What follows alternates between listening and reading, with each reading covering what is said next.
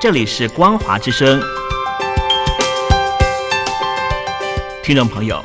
从现在开始，请您一起来关心最近发生的新闻事件。欢迎收听《光华随声听》。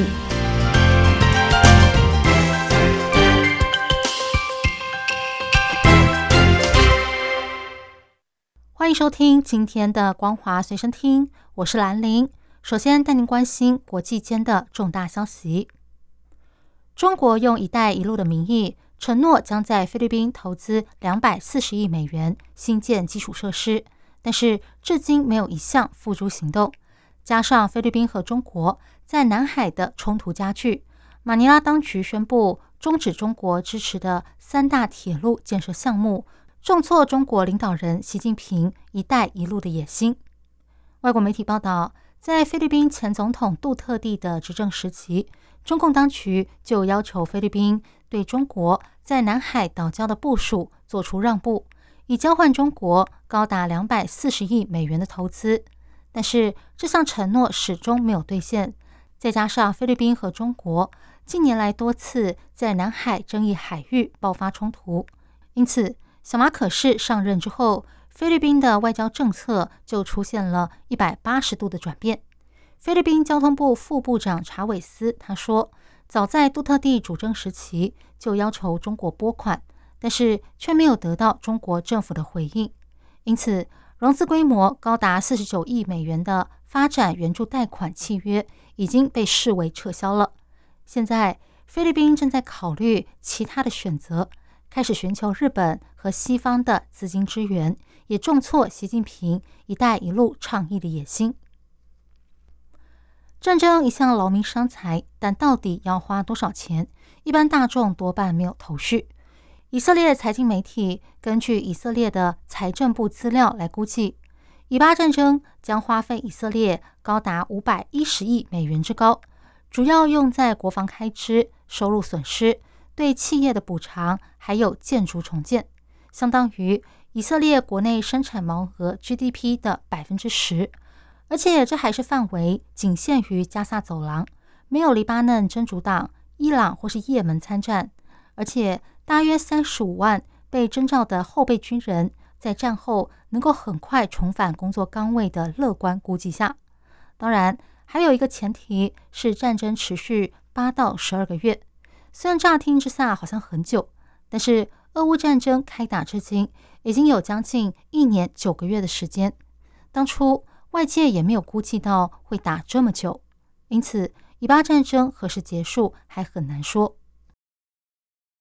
欧洲中央银行稍早发表了经济简报，针对六十五家在全球拥有业务的超大型跨国公司进行调查。结果显示，将近一半的公司基于对中国相关风险的担忧，预计在未来几年把生产线转移到政治上的友好国家。而外国企业接连撤走，也让人民币进一步承受压力。由于投资人不再喜欢中国的股票和债券。同时，新投资也减少，因此今年以来，人民币对美元的汇率已经贬值了百分之五点七，并在九月达到十多年来的最低水准。接下来带您关心中国境内的重大消息：中国浙江省稍早有一位姓何的青年，去年入伍之后拒服兵役，而被处以七项罚则，包括取消他的义务兵优待。罚款人民币五万块，两年内不可以获聘担任国家公务员跟国营企业的员工，不能出国升学、报考高等院校以及参加成人教育考试，也不可以办理信用贷款，并且还要通报媒体跟政府官网，作为拒服兵役的负面宣导案例等等。但即使如此，中国近年来依然不断传出有年轻人不肯服兵役的消息。此外，中国军校的招生也越来越冷门。今年有不少中国自媒体整理了中共军校招生遇冷，即使大幅降低录取门槛，也依然招生不足的情况。包括被称为“军中清华”的国防科技大学。日本静冈大学的教授杨海英他分析，军校人数报考太少，是因为家长不愿意孩子上战场。一来，北京当局频频恐吓要武统台湾，使两岸的紧张局势升温；另一个原因，则是来自社会大众的不满。今年四月，中国社群平台上流传着一篇名为“开战绝不上战场，也不会让孩子去”的文章，引发了热烈的讨论。文中提到，如果发生战争，我是不会去的，也不会让我的孩子去。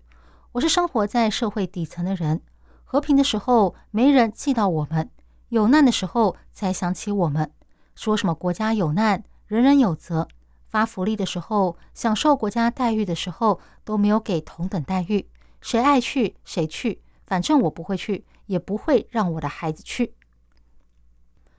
在中国领导人习近平上任之后，中国的政治气氛日益肃杀，言论自由也严重紧缩，经济更陷入了长期的低迷，导致越来越多中国民众选择润出国，而日本就是其中一个选项。根据日本官方的最新统计，目前在日本的中国人已经有将近八十万人，占当地外国人总数的大约四分之一。根据日本法务省出入国在留管理厅最新发布的统计数字，截至今年六月底为止，在日本的外国人总人数为三百二十二万三千八百五十八人，比去年成长了百分之四点八，创下历史新高。其中，又以中国人最多，占了百分之二十四点五。中国近年的政治气氛越来越紧张，言论自由也不断紧缩，再加上疫情期间严格的风控措施，疫情过后，多家房地产公司爆发财务危机，金融市场的风险加剧，以及年轻人失业率飙升，使越来越多的中国人寻找各种途径让出国。到海外求学和谋生。东京一名房地产公司的负责人说：“许多中国民众对未来感到不安和沮丧，自己的生活可能随时被打乱，甚至被抓，因此才会决定要离开。”由于中国的出生率大幅下降，中共领导人习近平稍早出席第十三次全国妇女代表大会时，要求各方积极培育新型的婚育文化。还说，官员有责任加强对年轻人婚恋观、生育观、家庭观的引导，并透过妇女大会替中国女性设立新目标，也就是结婚生孩子。非营利组织自由之家专门研究中国、香港和台湾议题的学者王亚秋他说：“这个趋势让多年来一直在努力抵抗威权主义政府。”和父权社会的中国女性感到担心。匹兹学院研究中国政治的教授刘涵章，他也说，十年前中共高层强调男女平等、女性自我实现，但现在他们说，女性在社会中的位置就是待在家里，她们能做的最有意义的工作就是照顾家庭。外国媒体指出，由于中国正面临四十年来最大的经济挑战。再加上无法支撑人口老化的社会福利体系，对中共当局来说，让女性重返家庭、退出劳动力市场是一种省事的做法。雪梨大学研究中国性别与政治的高级讲师陈明路他说：“要妇女重返家庭，让他们照顾老人和孩子，对中共当局来说是有好处的。不过，中国年轻人正因为经济疲软、失业率高涨。”对未来感到担心，加上中国也是世界上抚养孩子成本最高的国家之一，因此许多人不想生小孩，除非中共处罚那些不肯生育的女性。而这也让专家学者们非常担心。美国瓦沙学院政治学的教授苏福斌他说：“虽然这种可能性不大，但是也并非完全不可能，因为既然中共过去能够为一胎化政策。”牺牲女性的身体和生育权，因此同样的做法也有可能再来一次。以上新闻由兰陵为您编辑播报，感谢您收听今天的光华随身听，我们下次见。